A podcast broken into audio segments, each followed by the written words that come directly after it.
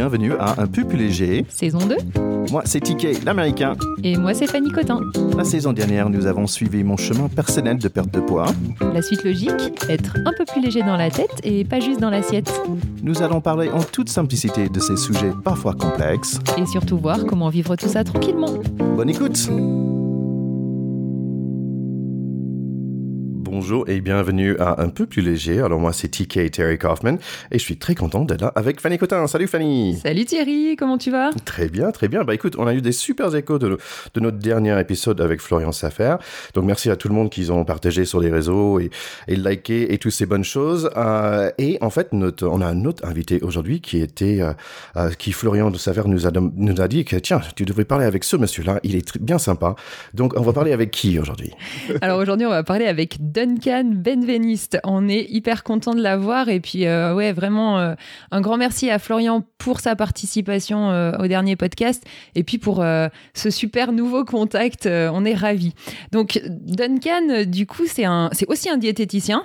on, surreprésente la, la, profession, mais ce qui est super intéressant c'est que justement c'est un diététicien un petit peu bah, comme Florian, c'est-à-dire qu'il y a, qu a une, porte d'entrée sur l'alimentation et, le, et le corps qui est, qui est un peu différente de ce qu'on attendrait à la base euh, d'un diététicien et c'est ça qui est super intéressant. Lui, sa porte d'entrée principale, je dirais, c'est la pleine conscience.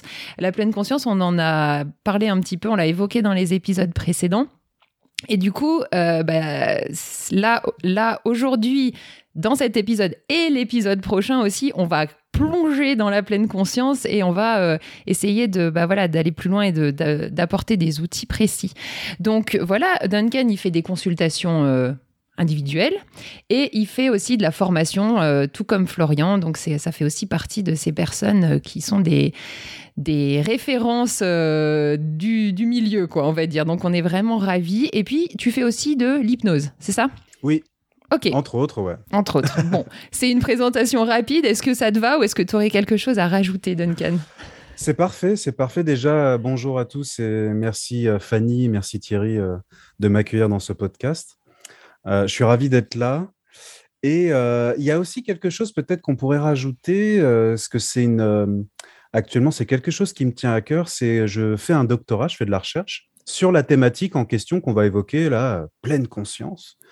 Euh, donc c'est euh, sur euh, comment générer à partir de la perception du corps un peu plus d'autonomie chez les personnes qui vivent avec une obésité. Donc ça me tient vraiment à cœur, donc c'est pour ça que j'en parle. Effectivement, ça valait le coup de le préciser. bah, c'est marrant parce que avant qu'on préparait pour, euh, pour cette euh, interview, en fait, j'avais fait l'erreur, j'avais dit euh, pleine confiance plutôt de pleine conscience. Et finalement, Fanny a bien aimé. ouais, j'ai dit pleine confiance, c'est énorme en fait, j'adore. C'est tellement proche en sonorité, mais c'est beau. Pleine confiance et pleine conscience. Parce que l'anglais, en fait, on, par, on parle de, de mindfulness. Est-ce que tu peux nous, nous donner déjà, juste pour faire une introduction de sujet, c'est quoi finalement cette pleine conscience? Alors, pleine conscience, alors c'est de la méditation, c'est un style de méditation. Donc, c'est une pratique euh, euh, méditative qui s'installe dans le quotidien pour développer un peu plus de présence à soi, de présence à ses pensées, à ses sensations, à ses émotions, à son monde intérieur. Et donc, euh, bah, comme les méditations, ça vient des pratiques bouddhistes, mais ça a été laïcisé, protocolisé dans les années 70-80 et aujourd'hui, on les retrouve dans de nombreux hôpitaux, euh, euh, que ce soit pour euh, des problématiques psychiatriques ou même des problématiques, bah, même pas forcément psychiatriques, juste des souffrances liées à, son rapport au corps, à son rapport à une maladie. Ou même dans le quotidien, hein. vous avez même des applications maintenant. tout le monde me parle très souvent d'une application. Je ne sais pas si vous avez déjà entendu parler de Petit Bambou, par exemple. C'est quelque chose qui est assez installé dans le quotidien. Oui. Tu connais pas TK Non, pas, pas encore. C'est marrant parce que c'est marrant parce que tu parlais de monde intérieur et déjà mon, mon esprit est parti loin euh, de mon c'est quoi mon monde intérieur? Est-ce que tu peux nous, nous, parler un tout petit peu plus de ça? Alors par exemple là, qu'est-ce qui se passe pour tout de suite pour toi là Thierry là? Si je te pose cette question, qu'est-ce qui te vient spontanément là? Fanny aussi, hein, tu peux répondre. bah, je suis, je suis en fait dans une écoute euh, très active parce que j'ai envie d'avoir une discussion qui, qui, qui, qui est sympa et que, que je, en même temps, je dois comprendre et euh, et euh, à stimuler et dire mais qu'est-ce que ça veut dire à moi? Et en plus j'ai mes enfants dans notre pièce donc euh, je me dis tiens est-ce qu'ils vont faire d'autres bruits? Donc en fait c'est assez marrant j'ai plein de choses qui se passent dans mon monde intérieur donc là, c'est plutôt le raisonnement cognitif qu'on a actuellement, là, que tu décris. Là, c'est la, la, réflexion que tu as, les liens que tu fais, qui fait que là, tu as une attention particulière au niveau de l'écoute qui probablement fait que tu as un regard qui est dirigé euh, un peu plus vers moi, etc. à ce moment-là, et, euh, et, du coup, ton attention qui est dirigée, avec peut-être une petite distraction avec euh, les enfants à côté. Donc ça, c'est la réflexion qu'il y a au niveau cognitif, dans le cerveau. Mmh Mais est-ce qu'il se passe d'autres choses au niveau corporel? Ou peut-être dans le cerveau aussi hein Oula, je sais pas. Est-ce que par exemple tu sens, parce que là on a des casques pour ceux qui nous écoutent là, mais on a des casques là actuellement. Est-ce que tu sens le contact du casque? Oui, ça fait un peu chaud aux oreilles. Oui, ça fait un peu chaud. Ça fait un peu chaud aux oreilles. Voilà. Est-ce que tu sens par exemple le contact du siège sur lequel tu es là, à certains endroits? Quand je, porte attention, c'est un mot déjà que Fanny m'a appris, cette, cette, idée de porter attention. Voilà, super. Et puis là, je vois qu'il y a un grand sourire. Peut-être que tu peux sentir aussi le grand sourire quand tu, quand tu me dis ça, etc. Et on peut sentir aussi la respiration qui est là. Donc ça, c'est ce qu'on appelle les sensations physiques. On a parlé des sensations physiques plutôt extérieures, le, contact chaud au niveau des oreilles, le toucher euh, qu'on a au niveau euh, euh, du siège, par exemple, les sensations de contact. Et on peut avoir aussi bah, les sensations à l'intérieur du corps. Par exemple, là, à l'intérieur du corps, euh, bah, parfois, c'est les battements du cœur qu'on peut sentir. La respiration. Parfois, quand on a très envie de faire pipi aussi, on peut sentir un peu plus à l'intérieur du corps certaines choses. Quand on a faim. Quand on est rassasié. Voilà, ça, c'est plus l'intérieur. Moi, personnellement, je ressens une euh, grande chaleur euh, au niveau du cœur parce que je suis hyper heureuse d'être là avec vous. Mais vraiment, je le ressens physiquement. Le... Voilà quoi. Super. et, là, ça se passe au niveau de la poitrine. Donc, tu, as, pointé au niveau de la poitrine, mm. etc. Une chaleur au niveau du cœur, avec un grand sourire que tu décris. Donc, ça, c'est la dimension émotionnelle, ce que tu décris, la Fanny. On était sur les sensations physiques. Et là, c'est la dimension émotionnelle. Je sens une chaleur au niveau du cœur. Donc, on a les pensées que Thierry nous a évoquées, la réflexion, tiens, je, suis dans une écoute particulière, je suis en train de penser ce que c'est pleine conscience et en même temps, j'ai euh, euh, mes enfants à côté. On a les sensations physiques extérieures de contact, là, je, touche, etc., euh, le contact. et puis, on a aussi à l'intérieur les sensations physiques et la dimension émotionnelle que vient de décrire Fanny. Donc là, euh, je, suis hyper heureux, je suis contente et il y a un grand sourire qui apparaît et de la chaleur au niveau du cœur. Et c'est un entraînement, et c'est exactement ça, c'est un entraînement à se rendre disponible à tous ces phénomènes-là, moment après moment. Et, et peut-être désolé pour la question, mais, mais pourquoi Pourquoi ça nous aide Ah là là, pourquoi? Dans la pleine conscience, on s'intéresse plutôt au comment en fait. Mais c'est vrai que, bon, euh, euh, dans l'enseignement, on s'intéresse plutôt au comment, mais allez, moi, je vais donner quelques données un peu scientifiques. Ben, on s'est rendu compte que plus on portait attention à notre monde intérieur et même extérieur, hein, comme on a évoqué, eh ben, plus on pouvait stabiliser notre attention. C'est-à-dire être plus présent à ce qui se passe à notre corps. Si je suis plus présent à ce qui se passe à mon corps, bah je sais mieux, moment après moment dans la journée, de quoi j'ai besoin. Bah, par exemple, si je suis tout le temps en dehors de mon corps, dans, mon mental, que je suis qu'une tête qui marche, qui fait des activités et qui est complètement coupée du corps à ce moment-là, et on le verra peut-être dans certaines pathologies, il peut y avoir ça, et pas besoin d'avoir une pathologie pour ça. Et bah, bah je sais, je suis déconnecté du fait que je peux avoir soif, que je peux avoir faim, que j'ai peut-être que je suis peut-être stressé là, que j'ai besoin de me reposer juste 30 secondes ou une minute, etc., etc. Et du coup, d'apprendre à connaître tout ça, ça permet forcément d'apprendre à mieux répondre à nos besoins. Du coup, tant physique, hein, si on fait le lien avec euh, notre première saison, et puis euh, voilà, alimentaire notamment, que émotionnel, c'est-à-dire euh, arriver à percevoir euh, ça c'est bon pour moi, là j'ai besoin de ça, comme tu dis, de repos, euh, tous ces besoins euh, un peu fondamentaux que parfois on, enfin parfois, fréquemment on relègue au dixième plan derrière tout ce qu'il y a à faire, quoi. c'est ça? Bah oui, attends, t'imagines là le, le, contexte de vie qu'on peut avoir pour beaucoup de personnes, quoi, actuellement?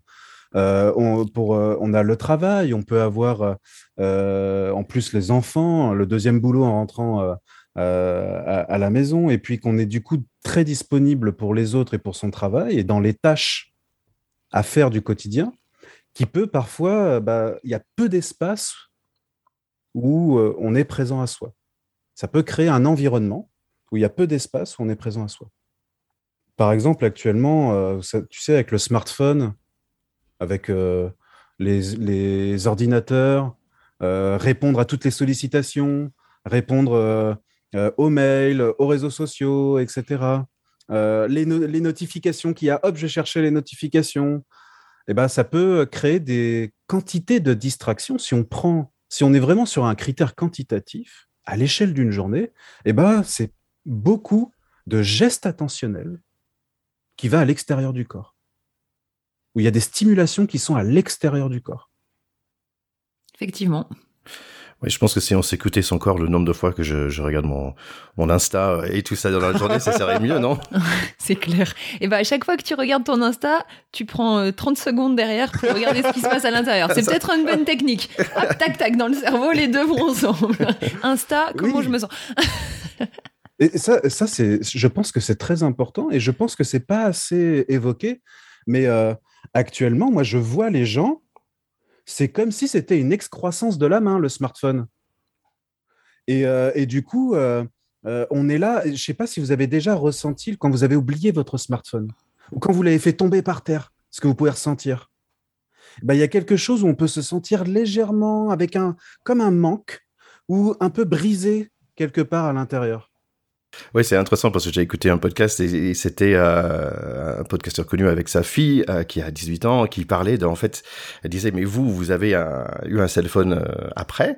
Et moi je suis né avec dans un sens qu'elle a toujours eu et c'est les jeunes générations ça va être chaud quand même pour eux parce que pour elle c'est vraiment un partie de son corps.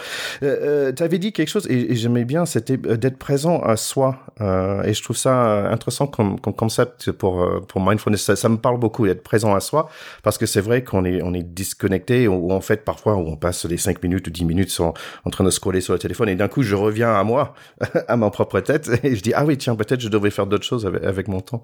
Donc cette donc cette mindfulness donc en fait euh, ça j'ai vu que ça peut s'appliquer euh, à, d'autres choses en anglais euh, j'ai vu qu'il y a mindful eating et, et ça j'ai vu ça sur son, ton site web il y a mindful eating instructor est-ce que tu peux nous parler de ça?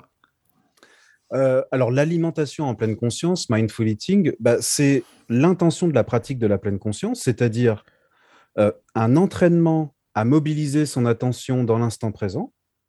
Donc le monde intérieur qu'on a évoqué, ça peut durer, euh, ça peut être des séquences de 20 minutes, vous savez, où on est vraiment à l'intérieur de soi, on se connecte à la respiration, on se connecte euh, aux sensations corporelles, etc., aux pensées qu'on peut avoir.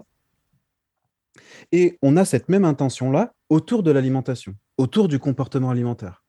Donc ça peut être euh, bah, quand je vais faire les courses, quand je fais la cuisine, au moment de choisir euh, ma prise alimentaire, de me connecter à ma faim et de ce dont j'ai besoin à ce moment-là et la façon dont je souhaite le cuisiner vraiment dans mon monde intérieur à ce moment-là. Que je prenne la décision en lien avec euh, mon monde intérieur, mes besoins.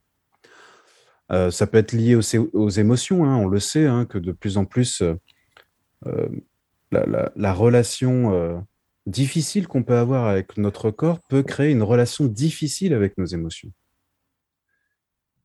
Et cette pratique de la pleine conscience nous aide à refaire du lien avec le corps et donc avec les émotions. Parce que les émotions se manifestent dans le corps. Ah, tout à l'heure, Fanny, elle a dit euh, Je suis hyper contente, euh, j'ai de la chaleur au niveau de la poitrine. Eh ben, les émotions se manifestent complètement dans le corps. Et eh ben, si on se sent en insécurité de vivre ces choses-là dans notre corps, eh ben, on peut avoir envie ou de façon compulsive à supprimer cette chose qui monte dans notre corps. Cette chose qui est un phénomène naturel. homéostasique. Bah, le supprimer, ça peut être par exemple, bah, je vais aller boire un verre d'alcool, je vais aller marcher, je vais aller me fumer une clope, je vais aller dans mon smartphone regarder Instagram, ou je vais aller bouffer aussi, de façon compulsive, ou, ou justement, je ne vais pas manger. Pour ne pas vivre ce qui se passe dans mon corps. Et donc, du coup, autour de l'alimentation en pleine conscience, on peut travailler les pensées qu'on a autour de l'alimentation, les croyances limitantes.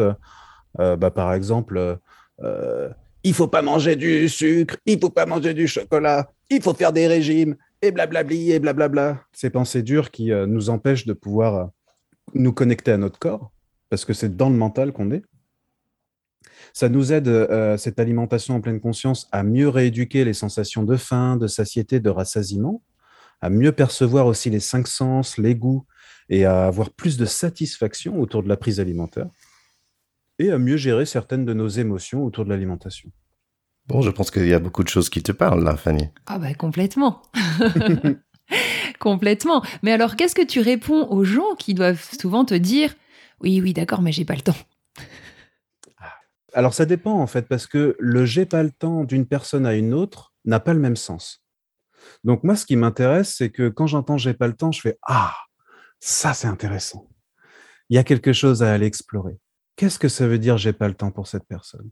Est-ce que ça veut dire je ne m'autorise pas à prendre le temps? Est-ce que ça veut dire concrètement j'ai vraiment pas le temps euh, et euh, euh, mon contexte de, vie actuel est vraiment difficile et peut-être que du coup j'ai un aménagement à créer de mon environnement, comme par exemple peut-être allez pendant une demi-heure, j'arrête de regarder mon smartphone, par exemple. Hein. Ça peut être ça, un aménagement de l'environnement pour être un peu plus présent. Mais aussi, il y a plein de techniques, plein d'outils qu'on peut faire qui peuvent durer 30 secondes, une minute, deux minutes. Juste prendre le temps euh, d'être présent à soi pendant que je suis en train de taper à l'ordinateur de bureau et que je suis en train de travailler. Ah, tiens, je suis présent euh, au bruit que ça fait. Je suis... Ah, tiens, qu'est-ce qui se passe à l'intérieur de moi? Juste, si je peux faire quelques allers-retours entre concentrer sur mon travail et ce qui se passe en moi. Comme si je m'incluais dans mes actions du quotidien. Bah, ça, c'est ce qu'on appelle les pratiques informelles autour de la pratique de la pleine conscience, qu'on peut euh, travailler hein, euh, avec les patients. Et à ce moment-là, je peux me rendre compte, tiens, j'ai une douleur au niveau de l'épaule pendant que je suis en train de travailler. Ah, ça veut dire que j'ai, je sens que j'ai besoin de redescendre mon épaule et de faire un tour de bras. Hop, je fais un tour de bras. Je suis déjà en train de prendre soin de moi. Je suis déjà en train d'avoir une attention envers moi à ce moment-là. Oui, c'est super intéressant parce que du coup, euh, c'est vraiment euh, ces pratiques informelles, comme tu dis, du coup, ça ouvre, ça met le pied dans la porte, en fait. c'est un peu ça.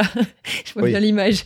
Ah non, j'ai pas le temps. Hop, mais si, avec un petit pied dans la porte, là, on va finir par réussir petit à petit à mettre le coude, l'épaule, et puis finalement, peut-être passer, euh, passer la porte, quoi. Mais c'est vraiment ce côté progressif et c'est chouette parce que c'est chaque seconde permet de enfin peut potentiellement apprendre, enfin permettre d'apprendre sur soi. Euh, c'est c'est encore une fois super encourageant. C'est quelque chose que, j'ai déjà dit avec Florian, mais en fait, ce que, j'adore euh, quand je vous entends parler, c'est vraiment ce côté. Euh, il y a beaucoup de, il beaucoup d'espoir en fait pour tous d'avancer, d'évoluer, d'apprendre de nouvelles choses, bah, d'apprendre sur soi. C'est euh, c'est c'est porteur de beaucoup d'espoir pour pour moi et puis pour euh, je sais pas Ticket pour toi aussi ou pas? En fait c'est marrant j'adore euh, ton, côté d'espoir. Ce matin aussi je disais ah, tu tu ramènes le bonheur c'est superbe.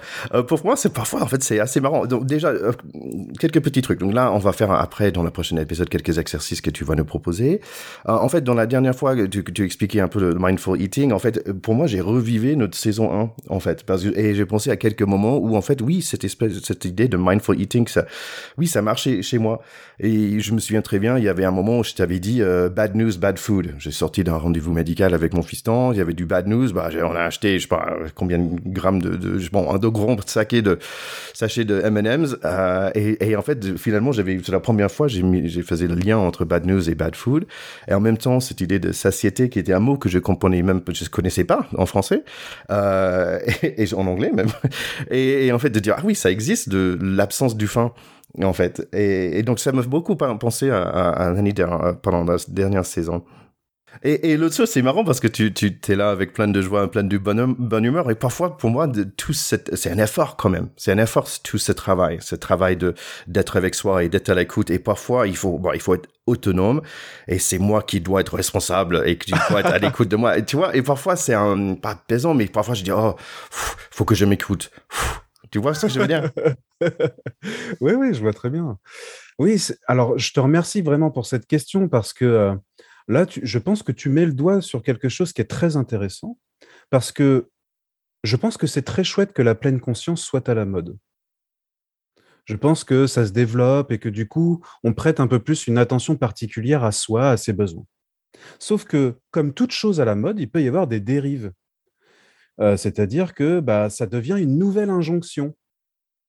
Il faut être présent à son corps, à ce qui se passe à l'intérieur de soi et on retombe sur les bons vieux schémas.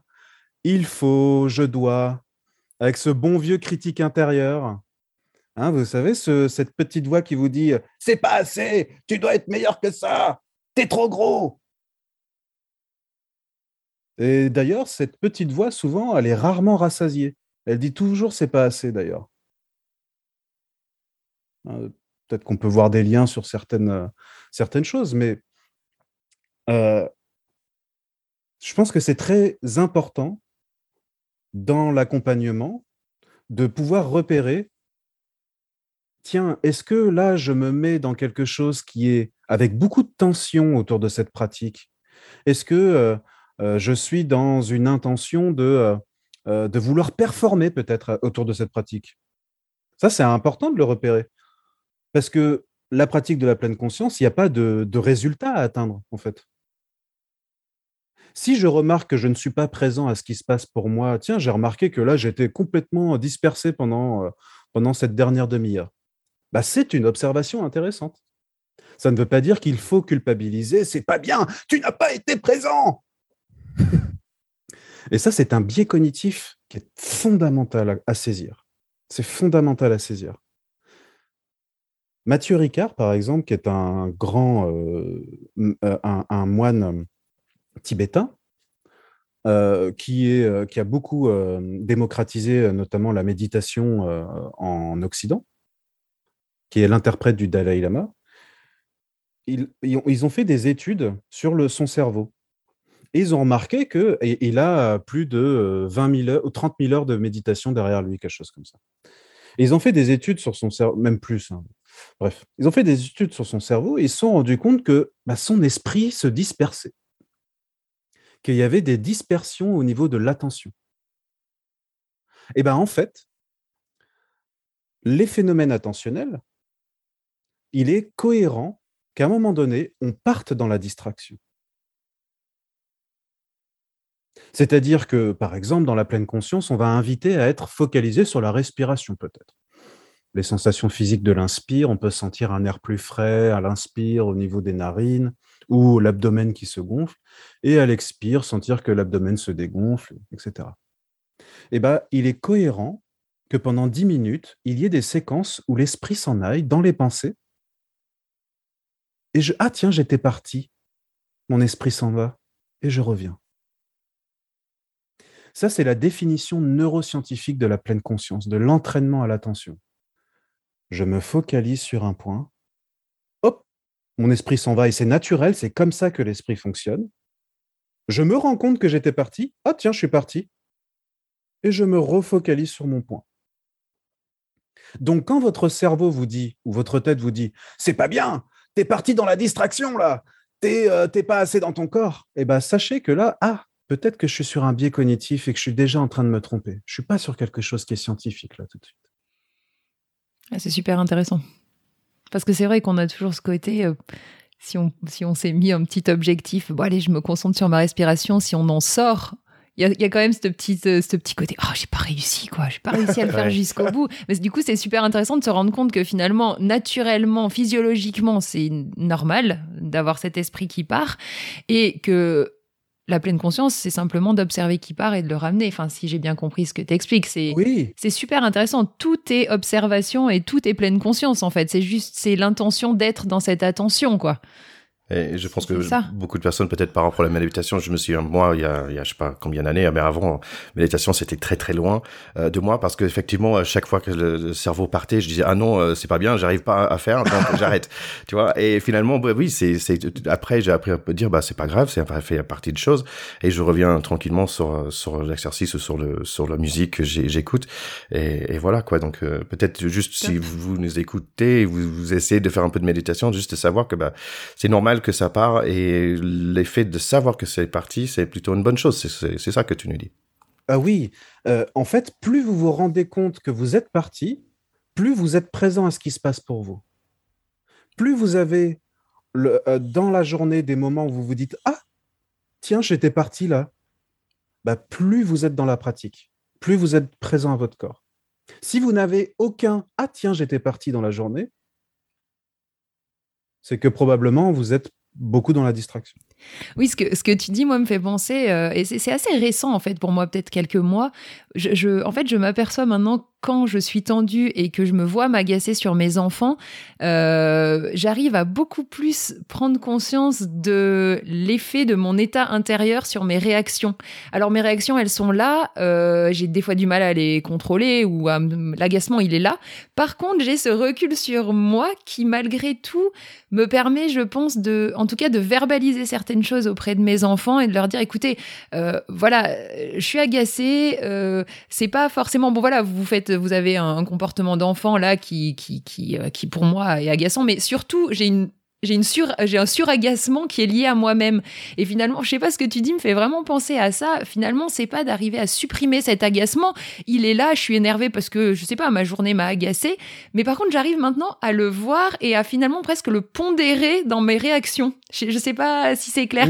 Et c'est vraiment ça, ça me fait penser à ça, moi, dans ce que tu dis. Enfin, c'est un des exemples. Hein. Les pondérer. Un autre mot de français pour moi. Merci. Pondérer, c'est le. le... C'est bon, je chercherai dans le en tout cas, si je peux juste rajouter quelque chose là-dessus, euh, je te remercie pour, euh, pour ce lien. C'est tout à fait ça, en fait. C'est tout à fait l'intention. Et, je trouve que même tu vas beaucoup plus loin, en fait. C'est-à-dire que cette qualité de présence qu'il y a à ce moment-là pour toi, et c'est pas simple, hein, parce que d'être présent à ce qui se passe lorsqu'on est agacé, c'est pas simple, hein, c'est pas très confortable, et eh ben, t'aide à pouvoir l'exprimer et peut-être à fluidifier quelque chose sur le plan relationnel dans la relation aux autres. Donc là, il y a ce qu'on appelle dans le jargon un peu euh, scientifique, la pleine conscience interpersonnelle. Donc, c'est des compétences pour être dans quelque chose plus fluide dans la relation qu'on a aux autres.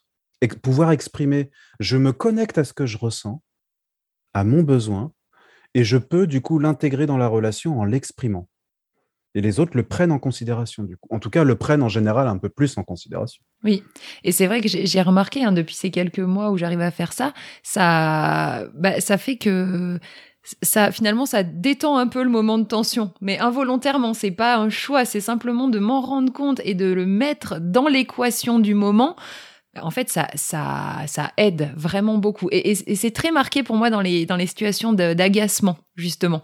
Euh, qui du coup sont des fois celles qui partent un peu en live et puis on a l'impression de plus rien maîtriser et euh, on a des réactions qui sont voilà qui sont parfois assez désagréable. Et de mettre ça dedans, ça empêche pas complètement la réaction, mais ça change quelque chose, clairement. Pour moi et pour mes enfants, pour le coup.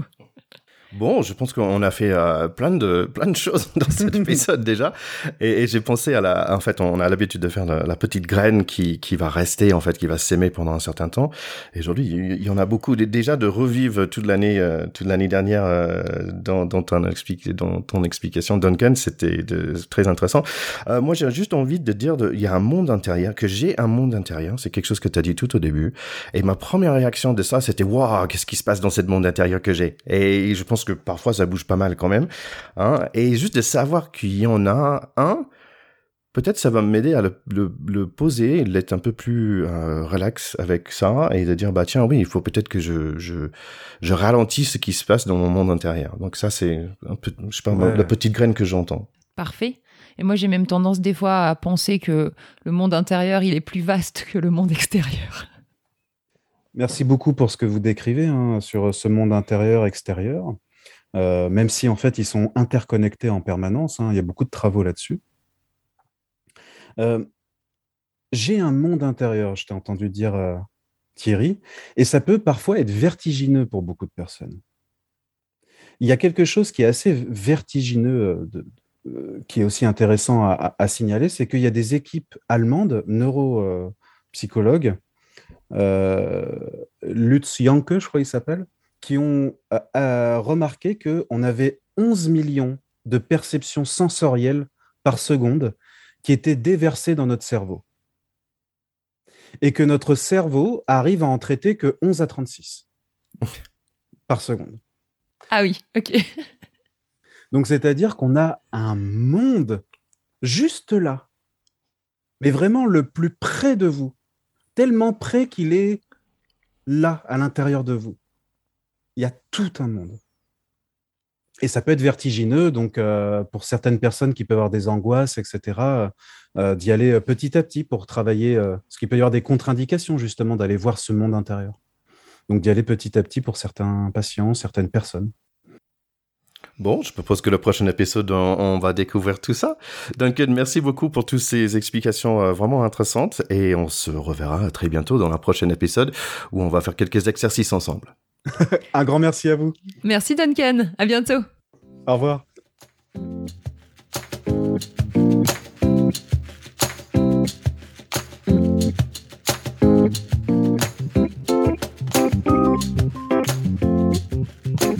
Nous espérons que cet épisode vous a plu et que vous vous sentez déjà un peu plus léger. Merci de partager sur les réseaux sociaux, likez notre Instagram et laissez-nous un review sur Apple Podcasts. Et si vous cherchez une diététicienne, je connais une très très bien. Allez sur Facebook et cherchez Fanny Cotin. Et écoutez aussi les autres podcasts de TK. Back de potes sur le rugby et baguette baguette sur la France, but in English. À bientôt. Bye bye.